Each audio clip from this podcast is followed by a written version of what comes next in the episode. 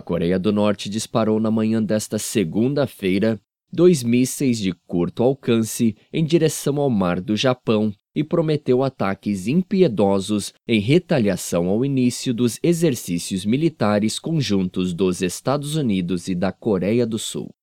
O exército sul-coreano informou que os mísseis norte-coreanos foram disparados a partir da cidade portuária de Nampo, a cerca de 60 quilômetros da capital Pyongyang.